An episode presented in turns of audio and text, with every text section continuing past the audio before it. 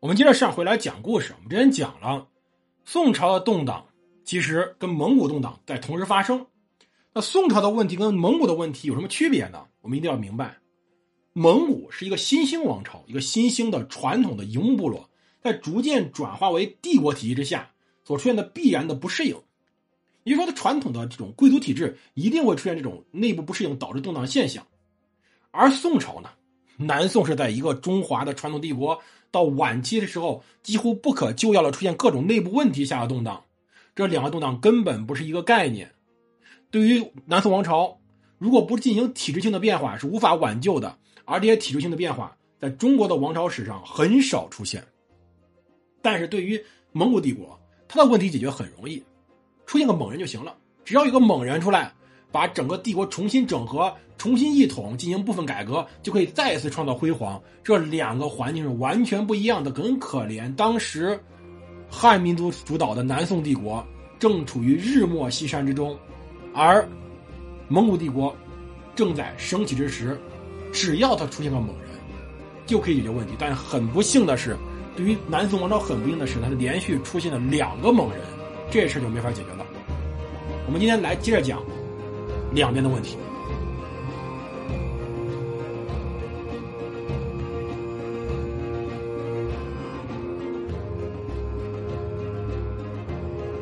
欢迎大家收听蒙头读书，大家好，我是胡蒙，这是我们战争史节目，我们来接着讲故事啊。我们之前讲了蒙古人和南宋两边都在出问题，我们先讲讲，接着讲南宋吧。南宋的真正坏事呢，不是说某一个坏人。不是说贾似道要背负全部责任，贾似道这个人很有争议啊。我们后面会重点讲他的时候会重点讲，就是他实际上还是挺勤勤恳恳办事的，他也没有我们很多书写的那么坏，更没有我们很多戏曲中描写的那么坏。他的态度、他的能力还是合乎标准的，可以说他本人在当时南宋朝廷上还是不错的，只不过他后来成为一个权臣而已，并且这个时候他确实官也不大。那么。问题在哪呢？问题在宋理宗本身。宋理宗就属于前期还有点想折腾的劲儿，后来就开始逐渐享受，开始乱来的那种人。宋理宗这个人最大问题在于好色。这中国古代皇帝好色这个事儿并不是很奇怪，但是问题他太好色了。比如说，之前有贾贵妃，贾贵妃时候，贾贵妃喜欢他小舅子，他就提拔了小舅子。贾贵妃死了，有严贵妃。那杨贵妃不喜欢小舅子，杨贵妃喜欢什么？杨贵妃喜欢名望。所以宋理宗给他建了巨大无比的功德寺，这功德寺规模甚至比他们赵家的还大，比当时临安当地的灵隐寺还金碧辉煌。所以这个寺院被称之为赛灵隐寺。而另外呢，他不光喜欢杨贵妃，他后宫女人很多啊，光有夫人头衔的女人就有一千多个，而且这一千多个女人还不能满足他的需孝，他甚至还要出宫去找人。你说赵云学识不好，非得去学宋徽宗。宋徽宗当年寻花问柳去找李师师的传说，言犹在耳。而这时候呢，他赵云去找了当时临安中非常红的角儿唐安安，并且呢，在过节时候招入深宫之中，并且花巨资给他捧红。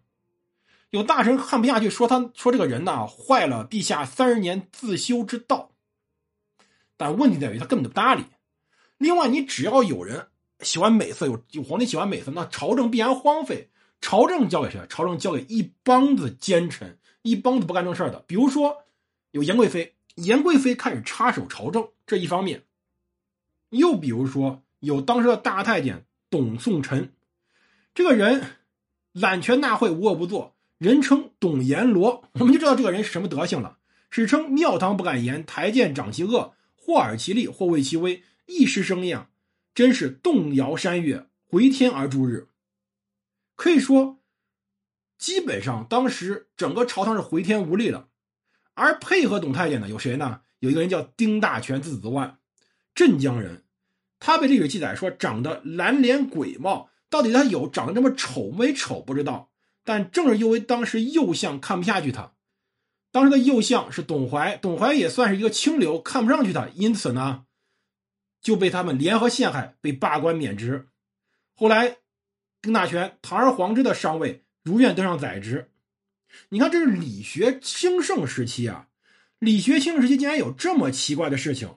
我们实在是难以想象，宋理宗、宋理宗这么呼唤理学的人，在当时朝堂如此之混乱。而此时贾似道干嘛呢？贾似道此时在任京湖之治使，他继续坚持着孟拱的政策。他每年在当地屯田，粮食产量其实比孟拱时代还高。他甚至整个京湖时代可以反过来向临安送三十万担粮食，战场上表现的也不错。所以我们看，基本上当时贾似道干的确实还不错，对吧？而且随后接接替他的人，把当地建得非常牢固。接替他的李增伯大力整修工事，经过历时数月的整修，原本战毁多处的襄阳、樊城，各自成为周长九里、四里半的军事要塞。恢复了岳飞以来的军事要塞旧观。后来襄阳之所以能够抵抗如此之久，这份功劳便是后来李增伯所做的努力。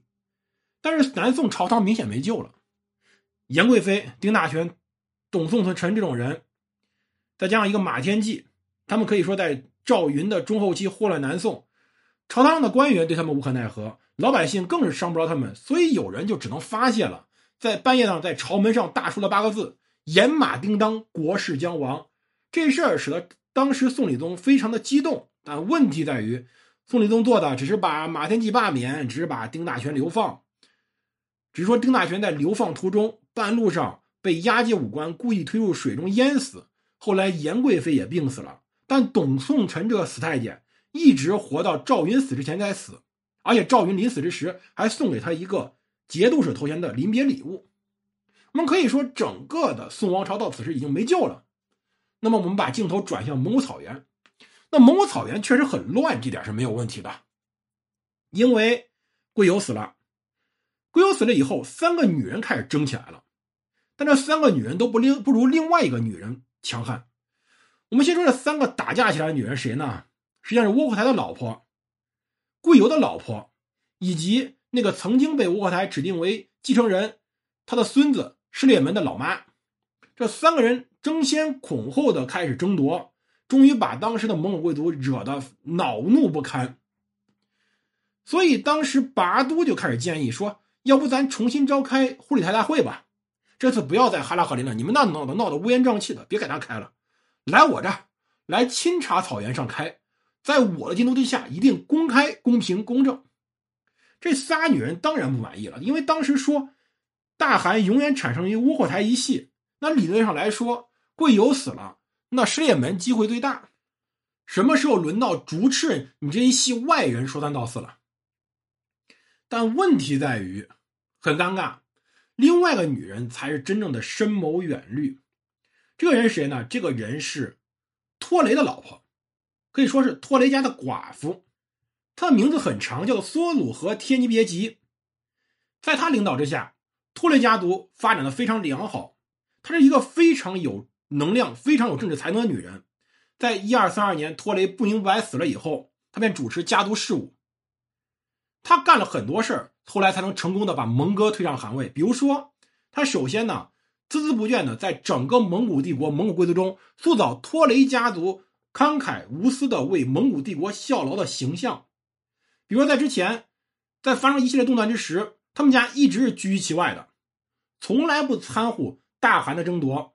只要是争出来大汗，他就会接受忽里台的所有决定。所以，托雷家族一直和在位大汗在紧密合作，并用他们家族的大量财产、大量军队来支持帝国的出征。这种精心的营造出来忠于成吉思汗遗训的声誉，使得他们家族在整个蒙古帝国的贵族中声誉非常之好。来证明托雷家族的道德品质适合担任帝国的最高职位，而梭鲁和天齐别吉还非常好的秘密的为蒙哥稳定韩国寻找其他人的支持。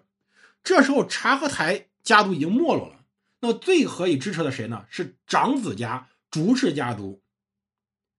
他和他的家族私下与竹氏家交往非常密切，对拔都日益衰退的健康表示强烈关心，也给予他了作为成吉思汗家系中长者的首领。应该得到的尊重。由于拔都长期远离哈拉赫林，他本人没有问鼎大汗的意愿，同时呢，他也不想让自己的对手窝阔台一系，尤其是贵由家的人当上汗位，所以拔都在托雷家族示好之时，很自然的与托雷家族结成非常坚固的同盟。他自己本人和蒙哥之间的关系也处理得非常好。在贵由准备西进攻打拔都的时候，索鲁和天尼别吉及时向拔都发动了警告。正是这两个家族的关系，使得当时这场战争，拔都是有充分准备的。即使由于随后贵由病死，并没有真正发动战争，但是最后结果什么？最后结果是，拔都特别承这位女人、这位母亲的恩情，而索鲁和天尼别吉这个人被称之为四汗之母，正因为他自己的睿智，也难怪后来他能养出来这么优秀的儿子。他有四个儿子：蒙哥、忽必烈、序列乌以及阿里不哥，一共有这么四个儿子。可以说，每一个放在历史上都算是非常出色的领军统帅，非常出色的帝王。但是问题在于，当时整个乌霍台家族的人就在内部争端，并没有看到此时的危险。比如说，当时贵由的两个儿子脑忽和忽察都在公开要求嗣位，再加上他们的堂兄弟事业门，三个人各自建立自己宫廷，每个人都有一群支持者。结果呢，在当时形成了非常混乱的情况。而这三个人没有办法集中去攻击蒙哥，使蒙哥与当时的拔都有可乘之机。所以，一二五零年的时候，当时才会有由拖雷系和熟竹赤系所控制的护理台大会，在当时召开，在整个钦察草原都召开。拔都直接开宗明义建议由蒙哥继承汗位，并且主张立刻给予确认。而偏偏来提议由失列门作为卧台家族的候选人的人来晚了。失去了机会。为了表示公平，蒙哥接受第二次再次召开一个护理台大会的建议。在第二次召开会议上，所有蒙古的贵族都接受了蒙哥成为新大汗的提议。那么此时就成一个问题：你也抵制这两次护理台的人，要么你接受继承继承事实，要么设法废除大汗。而对于当时蒙古的其他贵族来说，你连废除大汗的机会都不曾有过。拔都派出大军在中亚边缘。而同时派出重兵送蒙哥回到了哈拉赫林，在这种压力下，蒙哥成功登顶。而蒙哥登顶以后，回头便是出于各种阴谋手段，对反对他的人进行了非常残忍镇压。比如说我们之前所说的那三个争夺汗位的女人，又比如说卧台的子孙忽察、脑忽、失列门和后来其他牵扯到阴谋中的人，起初被流放、被监禁，后来全部被处死。